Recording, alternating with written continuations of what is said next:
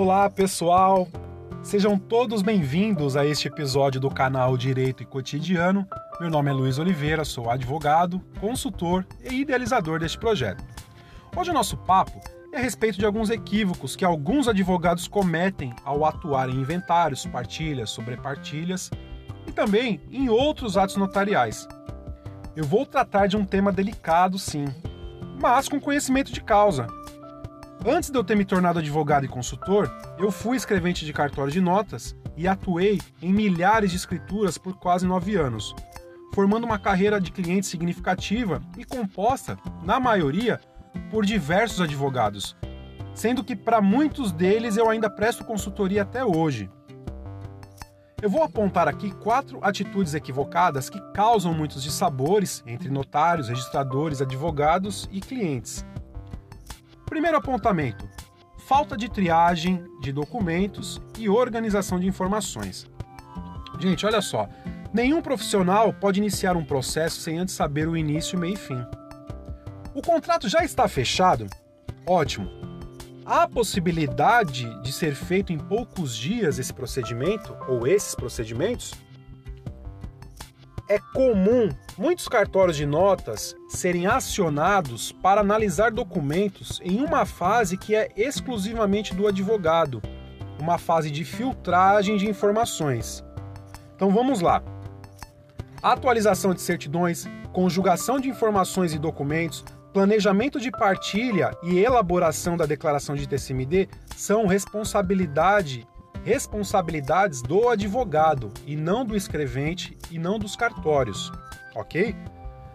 Aos tabeliães são conferidas outras funções que são subsequentes e eles recebem muito menos por suas funções. Vocês podem fazer a comparação, vocês vão entender o que eu estou falando. Isso é inadmissível. O escrevente ele não é advogado. E mesmo que seja, ele não tem as funções que são inerentes da advocacia nesse caso concreto. A função do tabelião de notas é justamente orientar as partes e não prestar consultoria e assessoria completa a ponto do advogado apenas comparecer no dia das assinaturas para dar um simples autógrafo. Eu pergunto se no judiciário os advogados agem assim. É claro que não. Com certeza não. Lá nós sabemos que a banda toca diferente. Então, no extrajudicial, não pode ser diferente. É preciso que haja um respeito e que todos saibam a sua posição profissional diante de institutos importantes como esse. Então, gente, vamos promover e enaltecer a classe e não jogar uma reputação em queda livre. Segundo apontamento: falta de conhecimento técnico em temas específicos. Pessoal, ninguém sabe tudo. Isso é fato. Mas a partir do momento que um advogado se propõe a atuar em um inventário e partilha judicial ou extrajudicial, que seja, subentende-se que ele tenha pelo menos noções básicas de matemática e que ele tenha, mais ainda, a noção do que é uma documentação básica. Ou seja, é preciso que ele saiba a razão desses documentos existirem. Não é jogando responsabilidade para cima do escrevente extrajudicial que irá lavrar a escritura que as coisas se resolvem. É preciso que o advogado entenda, por exemplo, de direito tributário e sobre a regra matriz de incidência tributário, de incidência tributária, perdão. Ou seja, ele precisa dominar também o sistema da fazenda estadual para elaborar a declaração e saber a hora exata de recolher os tributos pois se o prazo for perdido, a responsabilidade não será do tabelião e os herdeiros podem sofrer punições que custam muito dinheiro.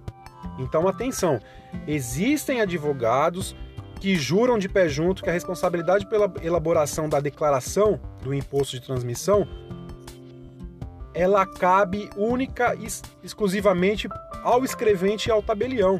E essa cultura precisa ser abolida.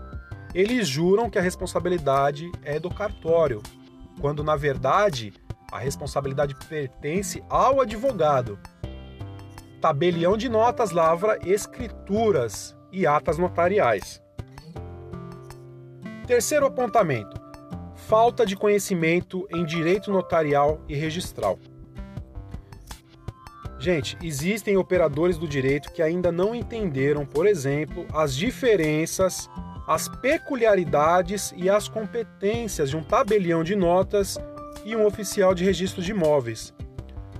O advogado, ele não precisa se aprofundar nessa área caso ele não queira, mas ele precisa sim saber e dominar o que é uma verbação, um registro, os tipos de cartórios existentes. Ele precisa conhecer a jurisprudência, as jurisprudências. Ele precisa das disciplinas mencionadas, ele precisa dominar a principiologia de cada área do direito. E essa principiologia ela não pode ser ignorada ou colocada em segundo plano. Elas não podem ser atropeladas se um notário ou registrador não aplicar a devida energia. Isso vem acontecendo bastante. Existem obras incríveis no mercado e que auxiliam demais na inserção do advogado, justamente nas áreas acima, direito notarial e direito registral. Portanto, desconhecimento não é desculpa. Hoje, uma das nossas maiores dificuldades no ramo educacional é, é selecionar selecionar bem esse mar de ofertas de bons materiais para o nosso aprimoramento profissional. Ou seja, a oferta é muito maior do que o nosso próprio tempo em estudar todos, todos esses conteúdos que são colocados à disposição. Então, desconhecimento não é desculpa. Quarto item: falta de bom senso profissional. Convenhamos, gente, cartório não é pastelaria, tá? Cartório não é pastelaria. Assim como a advocacia não é atividade que promove milagres, assim como o judiciário também não é semideus, ok? Portanto, a pressa é inimiga da perfeição e ninguém merece ser tratado com desdém ou com arrogância. E isso ocorre, isso ocorre bastante. Sabe por que muitos inventários extrajudiciais emperram nas gavetas dos cartórios? Será que é por falta de vontade dos escreventes? Também, eu concordo, eu confesso que isso acontece. Mas eles emperram também por falta de qualificação completa das partes, faltam documentos atualizados, às vezes falta um RG de um cônjuge de herdeiro, por exemplo, porque foram enviadas fotos horríveis e ilegíveis desses documentos. Olha quanta coisa acontece. Descobre-se que os imóveis possuem dívidas de PTU e que o falecido tinha dívidas perante a Receita Federal, por exemplo. Aí o escrevente descobre que sempre, a família sempre esteve em guerra. E aí, o que, que a gente faz? Quer ser então um advogado extrajudicial diferenciado? Então estude, pratique, Respeite o tempo dos demais profissionais, por mais que existam pessoas desagradáveis e insuportáveis no nosso meio. Se o escrevente de repente não está lhe atendendo bem, procure outros, mude de cartório, peça indicações. Se surgir dúvidas, atenção, se surgir dúvidas, tenha humildade e pergunte. Não perca tempo e não perca uma boa oportunidade de aprender algo novo. Isso não significa se rebaixar. Isso é um ato nobre de nós, seres humanos. Evite passar vergonha na frente dos seus clientes. Situações, inclusive, que eu já vi às dúzias. E mais adiante eu dedicarei um episódio com dicas para o jovem advogado que deseja ingressar na advocacia extrajudicial e também para aqueles que queiram ingressar, que, que já têm um tempo na advocacia e que ainda desejam mais informações e aperfeiçoamento na área. Eu presenciei atuações brilhantes e outras catastróficas. Isso eu falo com total certeza. E para o bem de todos, creio que seja de bom tom compartilhar informações para que possamos aprimorar a advocacia e proporcionar mais segurança jurídica para os nossos clientes.